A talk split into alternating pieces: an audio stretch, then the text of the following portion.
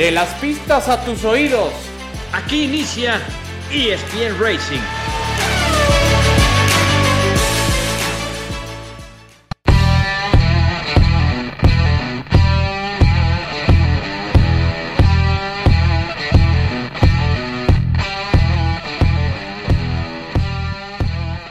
Hola, ¿qué tal? ¿Cómo están? Bienvenidos. Esto es ESPN Racing, el podcast para hablar del deporte motor, el automovilismo. Estamos llegando ya a otro fin de semana de intensa actividad del deporte motor y aquí lo vamos a comentar justamente previo a que arranque el Gran Premio de Canadá. Platicaremos de ello, platicaremos de la IndyCar, por supuesto, hablaremos de Le Mans que dejó la celebración centenaria de esta emblemática carrera de resistencia.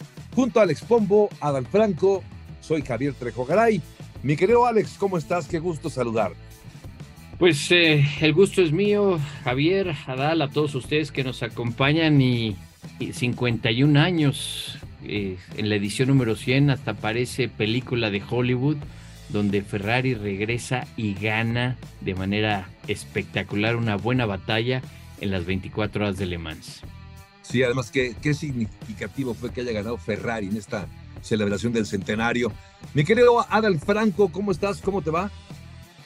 Siempre es un gusto acompañarles y saludarles. Les mando un fuerte abrazo a ustedes, a todos los que nos hacen favor de escuchar en el podcast. Sí, una victoria de Ferrari ya estaremos platicando, que creo que le hace muy bien, por supuesto, a la escudería, a la marca, al equipo, pero que en general le hace mucho bien al automovilismo que Ferrari esté otra vez en los primeros planos. Yo pensé que Alex iba a estar como como Grealish, el del Manchester City, que después de ganar la Champions, creo que lleva tres días seguidos que no ha dormido y no ha parado de festejos.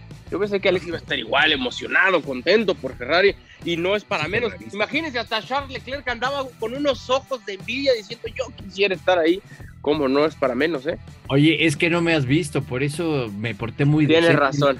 Me porté, muy me porté, muy decente en la entrada porque ya son varios días de fiesta y ahorita ya es cuando estoy pagando el precio. Por cierto, ahora que mencionan lo de, lo de Charles Leclerc eh, y lo del Manchester City, vi a Leclerc justamente las 24 horas de Le Mans como invitado. Vimos a Joe Russell en, en el Manchester City celebrando eh, la consecución del título de la Champions. Y por ahí, por cierto, ya, ya para completar el cuadro, a Pierre Gasly y Esteban Ocon en la final de, la, de Roland Garros. Fue un buen fin de semana para darse tiempo los pilotos de la Fórmula 1 y hacer cosas que habitualmente no pueden hacer. Pero bueno, a lo que te Y a Shakira en la NBA, ah, no, bueno, ¿Ah, sí? bueno, sí, también. Ah, mira, bueno. ¿Y por qué ponemos a Shakira? Por, bueno, pues porque, por Hamilton, ¿no? Ya sé, ya sé, Ay, se, me, se me, olvidó le, le, dejé una tarea a Alex y se me hace que no la hizo. Eh, le dejé una tarea y no la hizo, ¿eh? Qué mal. Eh, profesor, es que, ¿sabe qué? Dejé mi cuaderno, se me olvidó en el coche y se arrancó mi mamá. Como dijera el chavo, qué burro, póngale cinco, ¿eh? Qué barba. Póngale cero, decía. Póngale cero. Bueno, pues sí, pendiente entonces la, tarea para mi querido Alex Puma. A ver, pues empecemos bien el Gran Premio de Canadá, momento de resurgimiento. Yo aquí sí quiero, quiero, a ver, eh, la semana pasada pusimos sobre la mesa el tema de, de, esta baja, y tú lo comentabas muy bien, Adal, de la, la, baja anímica, la falta de concentración y la falta de confianza que tenía Checo y que esto podría haber acabado, digamos que, eh, eh, perjudicándolo y por eso el par de, de, malas carreras de las que viene, de hecho, después de Mónaco y, España. Pero sí, eh, recordaba también que Alex Pombo había hablado, Alex, de, de que ya Checo debería olvidarse, ¿no? De, de, del primer lugar, y estuvimos de acuerdo contigo, Adel y un servidor, ya pensar en pelear el título, pues ya, ya parecería que es, es algo que estaría fuera del alcance. Y, coincide con las declaraciones de Helmut Marco recientes, Alex, en las cuales dice eso, debe dejar Checo de pensar en Max Verstappen, de obsesionarse con Max Verstappen, qué está haciendo Max, cómo va Max, qué tiempo tiene Max, y pensar en ganar o concentrarse en la carrera, punto. Eso es lo que tiene que hacer eh, eh, Checo. Y parece, Alex, más allá de que de la coincidencia, que tú, tú lo comentabas la semana pasada, pues parece lo más sensato en este momento de la temporada. Concéntrate en lo que tienes que hacer y olvídate de Max Verstappen, ¿no, Alex? Pues sí, fíjate que hasta raro me siento eh, coincidiendo con Helmut Marco, que ves que siempre digo, no, ese no, ya no le hagan caso, eh, pero creo que por primera ocasión dice algo coherente y coincidimos. Eh, la verdad es que, mira, lo, lo platicábamos la semana pasada y, y, sí, que, que, Checo se concentre a lo suyo y como lo dijo Helmut Marco, también lo dijo Christian Horner en algún momento, Red Bull quiere el 1-2, un 1-2 que nunca han tenido en su historia eh, eh, en el título de pilotos y de constructores. Obviamente quieren arrasar como en algún momento lo hizo Mercedes. Y, estoy de acuerdo y es lo que platicamos. Y yo creo que si Checo eh, se concentra en ese aspecto, que se preocupe por lo suyo y no por lo que ha, estoy seguro que va a volver a dar muy buenos resultados. El equipo lo está apoyando, el equipo ha dicho que no va a salir, que tiene contrato, que están muy contentos con él y, yo creo que eh, si se concentra a partir del Gran Prix eh, de Canadá a lo suyo, a su coche y, que salga ese talento que tiene, van a estar ahí los resultados. Ahora, ¿cuál sería un buen resultado entonces para Checo pensando justo lo que, que ha vivido recientemente, ¿no? Eh, Mónaco, España, bueno, a ver, España terminó en cuarto lugar, que no es un mal resultado. Digamos que eh, un cuarto lugar para Checo hace cinco años lo habríamos celebrado. Un cuarto lugar hoy te deja la sensación de que pudo haber hecho algo más, que tiene el mejor auto en la parrilla, que tuvo un mal sábado, etcétera, etcétera. ¿Cuál sería entonces para Checo un buen resultado? Evidentemente ganar, ¿no? Sería un magnífico resultado, pero ¿Qué es lo mínimo, vamos, a lo que debe aspirar entonces Checo para el Gran Premio de Canadá, Adán? La medicina para que trate ahorita los síntomas es el podio. Así, claro que por supuesto una victoria sería espectacular, pero ya un podio, ya sea segundo, tercero también, sería una muy buena dosis para que Checo pueda recuperar eso que decíamos, ¿no? La confianza. Claro que Checo va a seguir pensando en pelearle a Verstappen. Mal haría si tira la toalla y dice, bueno, ya, y se conforma. O sea, eh, la mentalidad que tiene Checo como piloto y como persona será siempre de ir por lo mejor. Pero sí es importante para él saber que se ha escapado Verstappen, lo hemos dicho durante muchas ocasiones en este podcast, las condiciones, el talento y el auto de Verstappen hacen que se vuelva imparable. Y pareciera que aunque es muy temprano la temporada, pues tendrían ya que ir preparando el nombre en el trofeo para Max Verstappen. Checo tendría que enfocarse en que no puede fallar en el segundo lugar para que ahora sí no haya que es que el equipo no me ayudó y que Verstappen no me dejó pasar y él ya estaba siendo campeón. No, no, no. Ahora él tiene que hacer todo lo que está de su lado para darle, y te diría, hasta con holgura el segundo lugar en el Campeonato Mundial de pilotos a, Checo y también con orgullo el Campeonato Mundial de Constructores, al margen de lo que pueda hacer Aston Martin, al margen del despertar de, de Mercedes, que ojo que ya hablaremos también de eso, parece que viene por ahí, pero Checo tiene que recuperar confianza y creo que Canadá es un circuito que se le puede dar a Checo de cara al regreso en los circuitos europeos. La mesa está servida para que lo consiga. Todo lo que no sea podio va a seguir elevando el nivel de presión interna para, para Checo, que hoy recibe el apoyo que tanto creo esperaba él y esperábamos los mexicanos, ¿no? Que salieran a defenderlo de esta manera y qué bueno que sea así.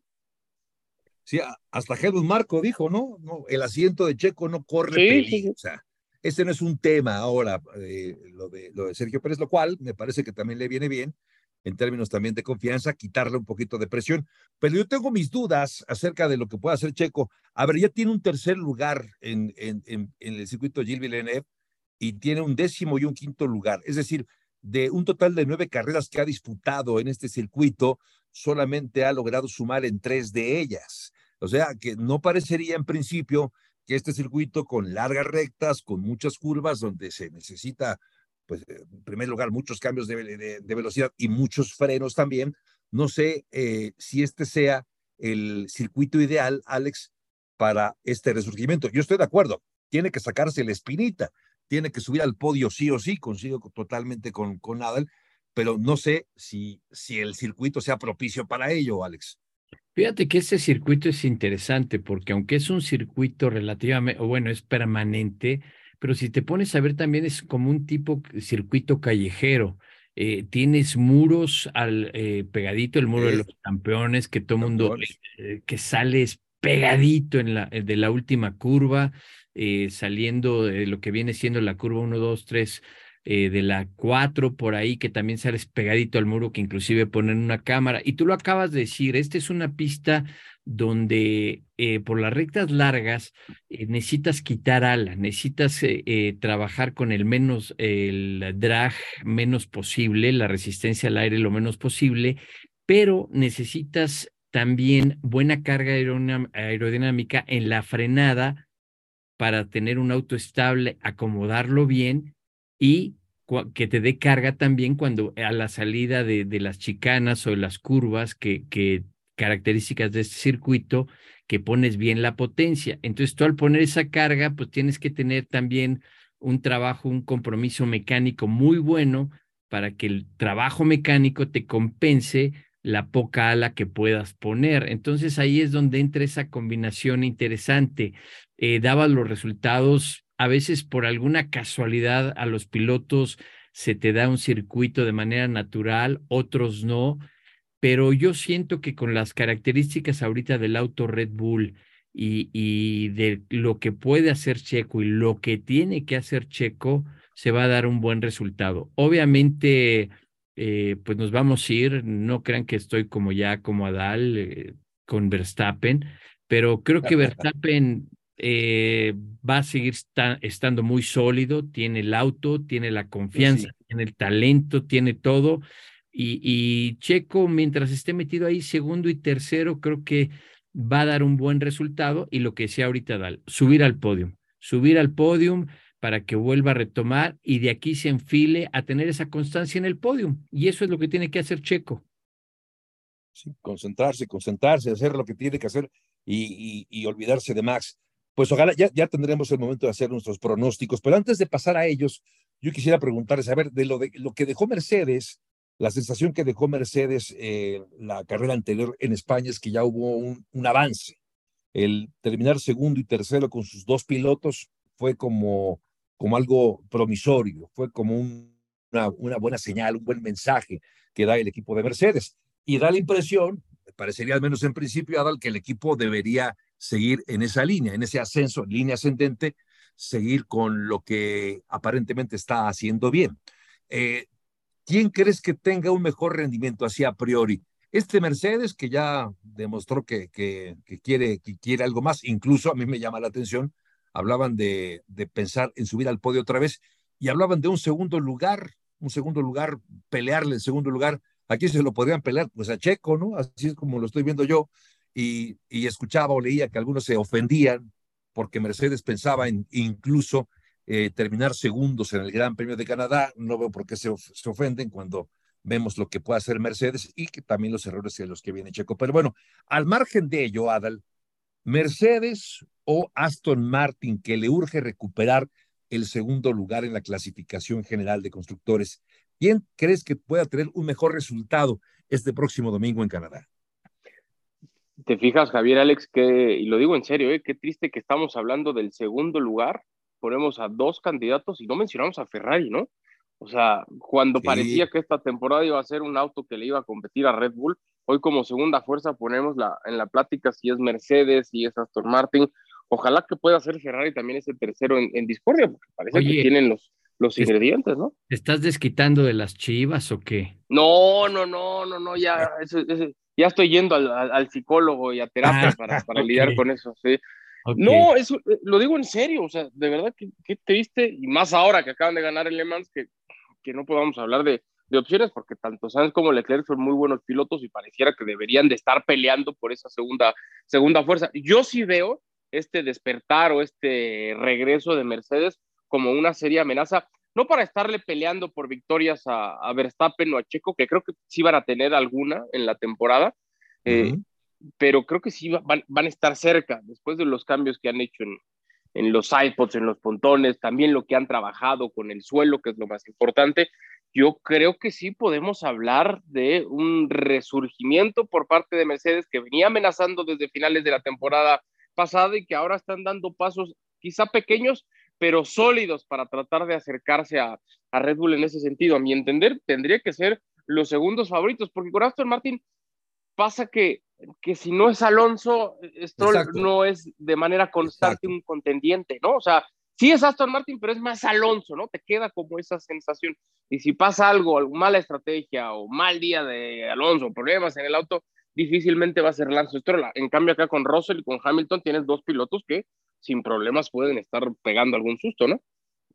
es que, es que el line-up, Alex, sí es diferente, ¿no? Tener ahí a Hamilton y a Russell y a, Alonso y a Stroll del otro lado, pues creo que sí ahí lleva, aparte, más allá de los fierros, que sí coincido, creo que ha dado un avance significativo Mercedes, el tener ahí a, dos pilotos de la clase que tiene con Russell y con Hamilton, ahí lleva ventaja también notablemente el equipo de Mercedes, ¿no, Alex? Sí, sí, totalmente. Y fíjate que no es por atacar a, a, Stroll y obviamente sabemos el talento que al final tienes que tener, pero pues está ahí mucho por lo que ha hecho su padre, eh, por el equipo, por tu dueño, inclusive pues ves que llegó hasta el rumor de que lo iban a sacar del equipo hasta que no diera resultados.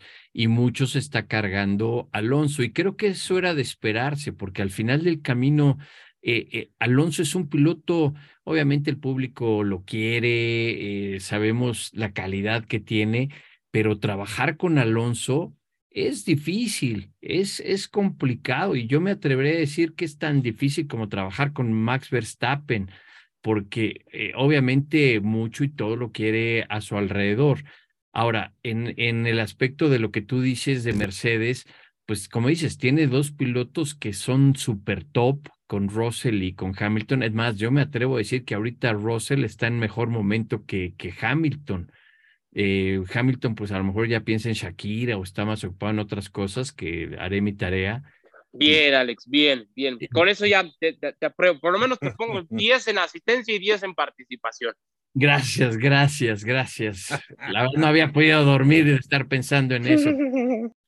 Pero este, pero obviamente se deja ver ahí los resultados ya generales y también vemos la evolución y eso habla desde, tú te acuerdas Javier y pues, bueno, tú estabas muy chico, pero en los 70s, 80s, ¿te acuerdas que traían ese, ese, eh, eh, pues de que empezaba la temporada, empezaba la temporada europea y traían todos los cambios cuando se corría en Argentina, en, en, en Brasil, no traían esos cambios hasta Europa y creo que también es lo que ha hecho ahorita Mercedes. Obviamente se maneja diferente, pero lo hablamos la semana pasada. Han cambiado partes eh, del piso, un pontón muy diferente a lo que hicieron el año pasado, lo que hicieron eh, eh, anteriormente y, y se está viendo el resultado. No creo que todavía vaya a ser al 100% eh, eh, para Mercedes en Canadá por las características del circuito, que como decías, es mucho frenar, acelerar, acelerar, frenar.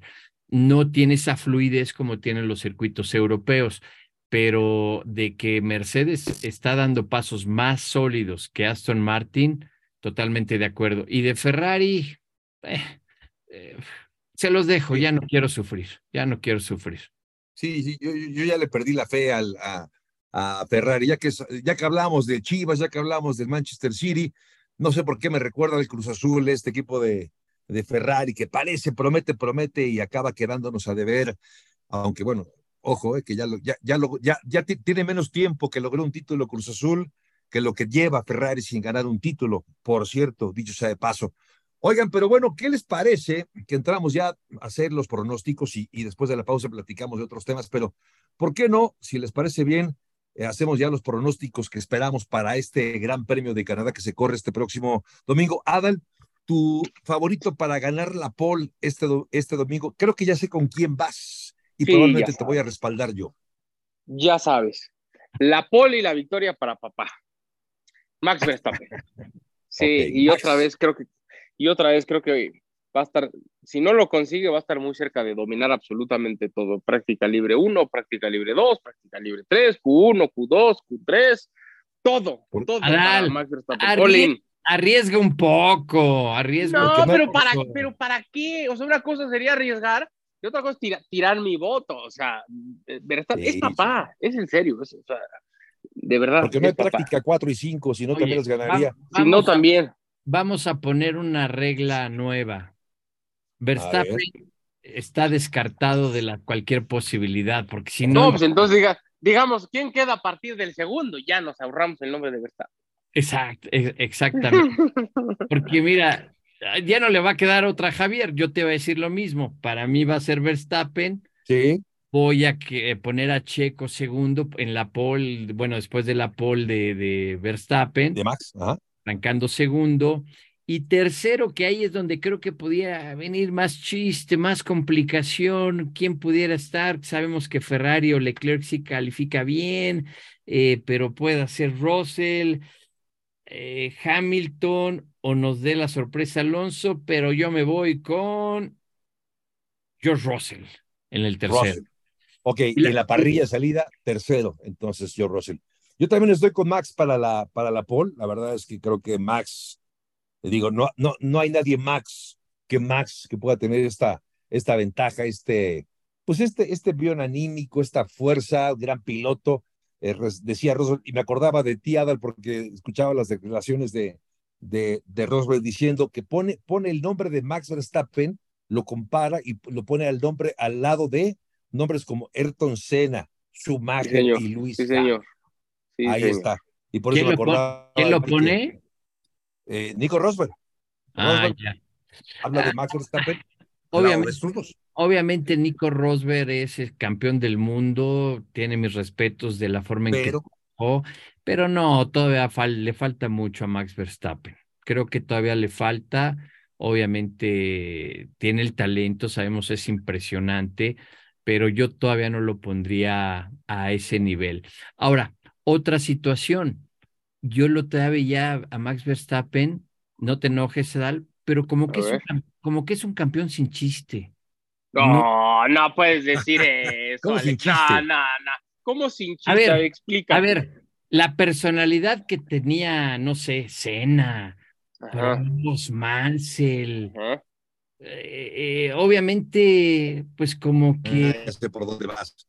Pues como que le falta le falta algo a, a esa. ¿Pero qué le va a faltar si ya le carisma? No sé. No, no, no. Ya le cantó el tiro, ya le cantó el tiro a Rosa el otro día, diciendo no estés jorobando con que no tenías que ir porque no tenía. La próxima, tal y tal y tal. Ya mostró personalidad. No le da espacio absolutamente nada. Es un tipo que si no gana no está conforme. Es una maquinita con un, un, un trazado siempre regular, casi perfecto quiere competir siempre, no regala ni un sexto o séptimo a su coequipero, aún cuando ya es campeón. No, de verdad estamos ante un fenómeno que hoy no, está a la altura de escena. Ok, hoy. Oye, seguramente sí. Hablábamos de Hamilton cuando arrasaba y ganaba Mercedes y ganaba. Y, ¿Quién ganó? Ah, Luis Hamilton. ¿Quién va a ganar? Ah, Luis Hamilton. Luis Hamilton no tiene el auto ahorita Claro que ya después de siete títulos tampoco tienes la misma motivación de cuando estás empezando, pero, pero creo que para ponerlo a esos nombres, a esos niveles, le falta mucho. Obviamente el tiempo lo dirá. Exacto. El, no estoy tiempo lo dirá, pero eh, vamos a ver. Ahora, yo siempre lo he dicho, es como cuando Hamilton criticó de las 500 millas de Indianápolis o que dijo de Indy, de los óvalos. Participa, como lo hizo Alonso, y cuando ya sepas o digas a 390, 370 promedio, 350 promedio, ok, entonces tienes el derecho a, a criticar. Pero yo en este caso como que siento bueno, Verstappen ya dijo que quiere correrle más con. O sea, yo no te. dijo que quiere correrle más con Alonso, ¿eh? Yo no te, yo no te discuto, yo no te discuto de el talento que tiene Max, eso no lo discuto, pero como que le falta algo para hacer, no sé. Cinco, cinco centavos para el peso. Pues yo creo exactamente, como que necesita un campeón que tenga más personalidad. Yo sé que es polémico, pero la polémica es, es con Checo de Max Verstappen si, si Checo o nosotros no tuviéramos, o a nivel mundial, porque se da, no hubiera esa, ¿cómo te diré?, rivalidad con Checo, que se habla, que se dijo, y lo que mencionó Helmut Marco y todo, pues para mí como que es un campeón sin chiste, como que le falta. No, le estás faltando al respeto y te va a poner en su lugar no Verstappen, el papá, no Verstappen. Ah, Me pues acordé. me, avien- me aviento con él. El tiro con No, no, no, no, no. No, no, Ahí un tiro, no bravo, un ¿eh? tiro. porque- No, ahí sí está no, no, bravo. tiro. Oye, me acordé de nuestro querido Rafa Puente, cuando hablaba a propósito de que le falta personalidad a algún deportista, decía, tiene la personalidad de un litro de leche, más o menos. Eso es lo que quiso decir. Es Bueno, un crack. Rafita. Es, un crack. si es de fresa o de vainilla, a lo mejor, pero, pero, pero sí estoy de acuerdo. O sea, Oiga, brevemente, para, para, para ya no extenderlos más con el tema, queda pendiente entonces el podio. Del tercero al primer lugar, Adal, ¿cómo termina el Gran Premio de Canadá? Verstappen 1, Checo 2. No quisiera, pero Hamilton 3. Ok. Ahí está Checo en segundo. Entonces, tú, Alex, Pues mira, muy similar a lo que acaba de decir Adal, para que vea que estamos en el mismo equipo, aunque se enoje conmigo. aunque no tenga personalidad, Max. Eh, exacto. Y este, la única diferencia es que yo pondría a Russell en vez de Hamilton. Pues yo pondría algo similar, nada más que pondría Max. Ojalá me equivoque. Iría a Checo hasta el tercer lugar. Y en segundo, George Russell. Creo que Ojalá Russell te segundo. equivoques. Ojalá me equivoque, ojalá me equivoque.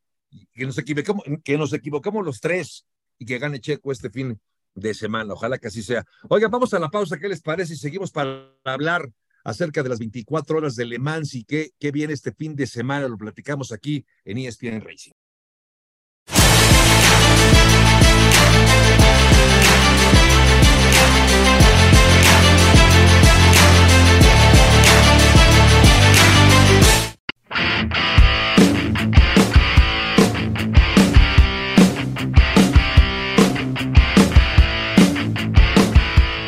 Estamos de regreso, amigos de ESPN Racing, para seguir hablando del deporte motor. Ya agotamos el tema de la Fórmula 1 y ahora es tiempo de platicar también lo que nos dejó el pasado fin de semana. No tuvimos Fórmula 1, no, no hubo indicar, por cierto, tampoco, eh, pero sí hubo eh, las 24 horas de Le Mans, esta carrera emblemática, la carrera más importante de resistencia, una carrera célebre eh, y al final del día con algunos problemillas, sobre todo en los pits, acaba Ferrari llevándose la victoria de la mano de Alexandro Pierguidi, espero haberlo pronunciado bien, de James Calado y de Antonio Giovinazzi. Ahí están los tres pilotos que terminaron con la victoria después de 342 vueltas, 24 horas en Le Mans y la victoria para Maranello. Además, Alex, como lo comentamos, qué significativo fue que en esta carrera del centenario de de Le Mans se la haya llevado otro equipo o un equipo emblemático y eh, legendario como es Ferrari. Y de veras, hasta parece que Enzo Ferrari estaba viendo la carrera y dijo, ganamos porque ganamos. Y, fíjate que muy significativo, como, como dices, claro que ahorita lo aclaramos, pero cómo pone al equipo de Fórmula 1 que tiene todo el apoyo durante los años y que no ha ganado. Y llega en su primer participación después de, de 51 años y se lleva la victoria. Ahora, aquí hay un punto interesante. Si observan en los resultados, ponían el auto AF Corse Ferrari. Fue algo muy similar, creo yo, cuando se corrió en IMSA con el Ferrari 333 SP, que había mucho apoyo de equipos que siempre han estado ligados a Ferrari. En este caso es el equipo AF Corse de Amato Ferrari, que, que ha trabajado en conjunto con Ferrari y lograron un auto muy confiable, eh, una carrera muy difícil con la lluvia, excelente también, obviamente, la, la participación de, de Alessandro Pierguidi, de Calado y de Antonio Giovanazzi, que como por ahí no sé seguro vieron en las redes sociales que para ganar de la triple corona había que correr para Sauber, porque muchos de los que han ganado en Mónaco, como Checo, Giovanazzi ahora Alemán, y varios de ellos han pasado por, por el equipo de lo que era el equipo Sauber. Entonces yo creo que esta combinación de Ferrari con el equipo eh, de AF Corse eh, que les decía, yo creo que fue lo que dio mucho éxito a este programa eh, para que tuvieran este resultado. Gran, gran resultado, eh, sobre todo lo que decía también hace un momento Adal de para el automovilismo en general, bonito ver el nombre Ferrari en lo más alto. Sabemos que mucho de Ferrari se creó en las 24 horas de Le Mans, de ahí la historia esa de Ford contra Ferrari, de Ford iba a comprar a Ferrari, pero Ferrari dijo, ok, nada más a mí déjenme manejar todo lo de, de carreras y se entera a la mera hora que no lo van a dar, que todo tiene que pasar por la mesa directiva y es cuando no les vende, se hace esa rivalidad. Y eso es lo que significa Le Mans para Ferrari y, y, eh, Le Mans para Ferrari y para el automovilismo en general. Yo creo que es una gran victoria y fue una combinación, como lo decía, del equipo F Corse con Ferrari. Oye, Adel, pero tenía 58 años, o sea, con toda la tradición y el nombre y la leyenda y, y, lo que nos digan de Ferrari en las 24 horas de Le Mans, pero tenía un titipuchal de tiempo que no ganaba Ferrari en Le Mans, ¿no? O sea, sí fue, fíjate, fue Jochen Rindt y Master Gregory, fue, fueron los últimos ganadores de, de 24 horas de Le Mans con Ferrari y fue en 1965. O sea, ya llovió y mucho. O sea, pero por eso tiene mucho significado que en, los 100 años o en el centenario de esta carrera, pues haya aparecido Ferrari, ¿no? O sea, sí es de llamar la atención lo que hizo el cabalino rampante ahora en estas 24 horas de Le Mans.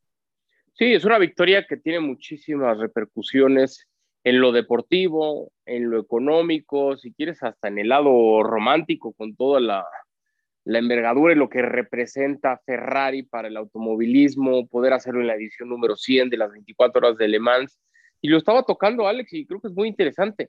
Eh, al final, pues están señalando a, a la escudería Ferrari de Fórmula 1, ¿no? Diciendo, bueno, nosotros ya lo logramos, pasó un ratote, ¿y ustedes para cuándo? Porque el mayor presupuesto se destina a ustedes, porque la tecnología, la investigación y el desarrollo va para ustedes en su gran mayoría. Entonces, si es un, si es un dardo que por un lado puede ser un aliciente, ¿no? Para la marca que dice, bueno, ganamos, vamos por el buen camino, eh, impulsemos o sigamos impulsando esta categoría, así como otras, y de paso también lo que hacemos con los autos de calle y demás. Pero honestamente lo que quiere Ferrari, lo que quiere Ferrari es ganar en la Fórmula 1. Y, y, yo sí me quedo con esa, ah. esa mirada celosa, ¿no? De deseo de Charles Leclerc diciendo es que yo quisiera Sí, yo quisiera estar ahí, pero yo quisiera ganar realmente. Eso es lo que quieren los pilotos de Ferrari.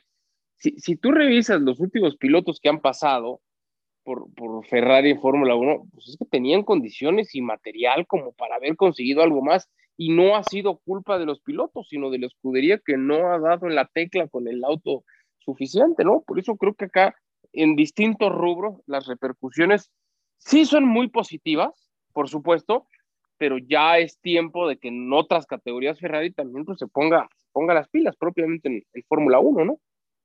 Sí, sí, estoy, bueno, participaron dos mexicanos, el caso de, digo, cambiando un poquito el tema, Esteban Gutiérrez y Memo Rojas, eh, mejor lo de Gutiérrez que termina séptimo en su categoría y eh, Memo Rojas tuvo problemas con el auto, terminó hasta la posición 19, bueno, no fue el que tuvo el inconveniente, pero un contacto obligó a cambiar el alerón trasero, ahí perdieron 17 minutos, que es un mundo de tiempo, a pesar de que es una carrera de mucho, mucho tiempo, tanto como 24 horas.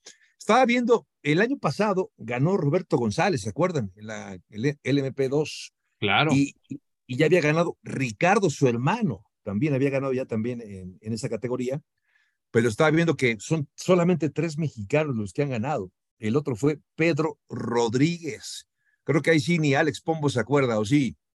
Sí, claro, con ese Ford GT 40 hermoso. Y... ¿Por si te acuerdas? ¿Cuántos años tienes? ¿Cuántos tienes? Ya me espantaste. Eh, Eres más joven. Mira, es más, te voy a decir, estaba chico.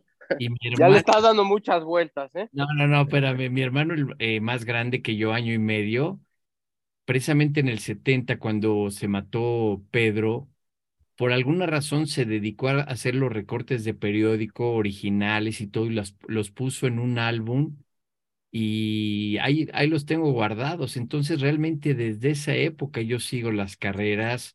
Eh, obviamente viene mucho de familia, mi abuelo llegó a correr y, y... Qué manera de darle la vuelta para no darnos tu edad, Alex. 28, ya, no le voy a dar. ahí está, ahí está, ahí está. Bueno, 29, 29 y ya Recién cumplidos. cerca de 30, pero trabajando eh, aquí con ustedes en ESPN. Y, Ya, eh, un, un ratito, ¿ah? Sí, es- debe ser de los más, de los más antiguos en ESPN, eh, Alex Pombo, sin duda. Oye, eh, Alex, pero y, y Adal, bueno, ¿qué les parece que hablamos también de lo que nos depara lo, lo próximo que haya a la vuelta de la esquina? Con, eh, a ver, regresa a la actividad de la IndyCar también. Es Road América ahora el circuito donde se va a llevar a cabo esta carrera. Pato viene de dos abandonos muy dolorosos porque del segundo lugar en el que estaba acabó cayendo hasta el quinto lugar de la clasificación general. No sé, Adal, si, si le esté pasando algo similar a lo de Checo, que está presionado, está tan presionado, tan acelerado, siento, que a veces en algunos lances se ha visto un poco atrabancado, permítame usar esta expresión. Sí, lo platicamos la semana pasada y, y creo que coincidíamos los tres en que ese deseo de lograr más, de ganar, de pelear por el campeonato, de quizás aspirar a Fórmula 1, esas ganas a, veces hay que, hay que saber ponerles un freno, ¿no? Cuando son demasiadas y te puedes empezar a acelerar para Ah. mal, las cosas, las cosas siempre llegan por, por su propio camino, o bueno, no siempre, pero, pero si las forzas, quizá puedes perder el, el- el ritmo en este caso con, con un pato que yo sí lo noto así, desesperado, tiene que centrarse, cabeza fría, que se vaya a puntamita, donde va muy seguido, que, que se relaje y sobre todo que vuelva a disfrutar. En el momento en el que dejas de disfrutar, y pasa por cualquier cosa en la vida, ¿eh? pero en el momento en el que ya dejas de disfrutar y la presión se apodera de ti, empiezas a cometer errores. Y creo que es ahí donde está Patricio Huerta en este momento. Y, y, hablando del apodo del pato, es como esa, la filosofía del pato, ¿no? Que dicen, tú, tú ves al pato por arriba del agua y lo ves tranquilito, que va así pasando por arriba del agua, como si nada, pero no te das cuenta de todo lo que está pataleando por debajo. Eso no te enteras y no lo ves. Hoy sí estamos viendo un pato que sí se nota cómo las patitas se está moviendo a todo, la, a todo lo que da por acercarse a la orilla. Tiene que regresar esa, esa, ese ritmo de la patada por abajo del agua y por arriba viene el copetito para arriba. Yo no podría hacer eso, por ejemplo, lo del copetito para arriba, pero, sí, sí. pero, pero el pato sí podría, el pato sí. pero Me gustó ese símil. sí, fíjate que no, te iba a decir, eh, y obviamente tienes mucha razón, y sabes, para mí uno de los problemas fue que empezó a tener esa frustración de terminar en segundo lugar, de que tuvo la victoria y terminaba segundo. La siguiente carrera tenía oportunidad, terminaba segundo y se le iba la victoria.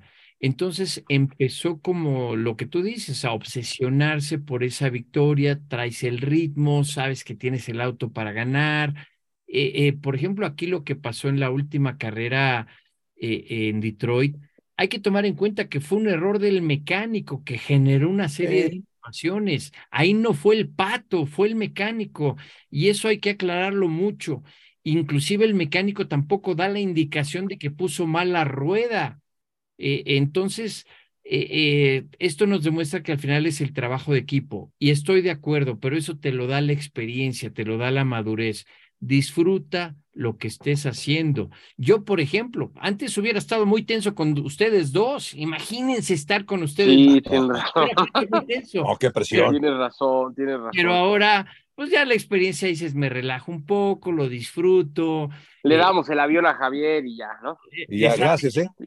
De nada, Javier. Entonces, al final, pues, eh, como tú dices, en todo en la vida hay que disfrutarlo, relajarte un poco. Y lo mismo que, Checo, si el pato no se obsesiona por querer ganar, eh, yo creo que le va, va a dar muchos mejores resultados.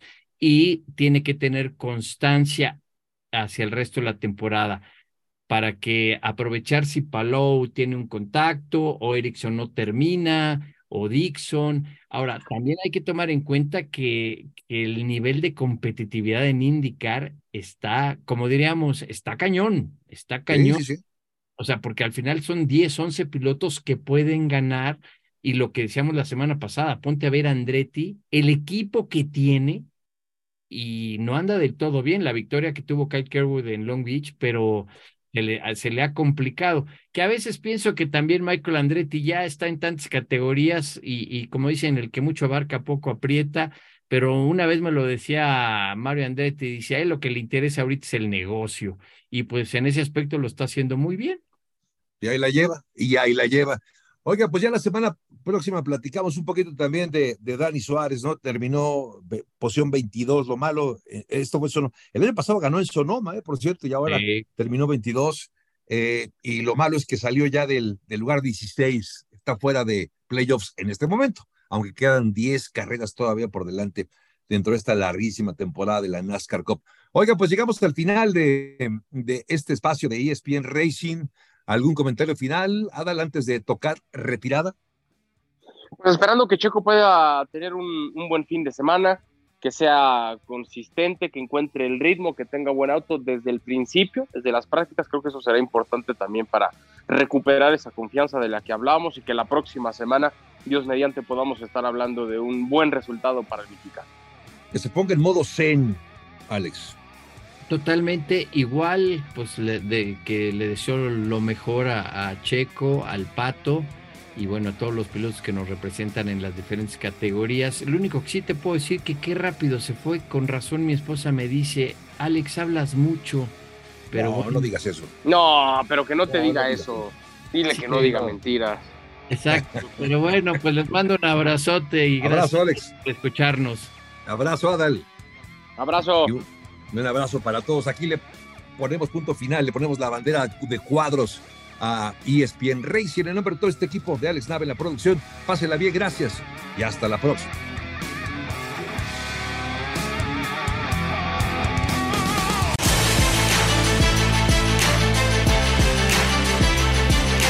De las pistas a tus oídos.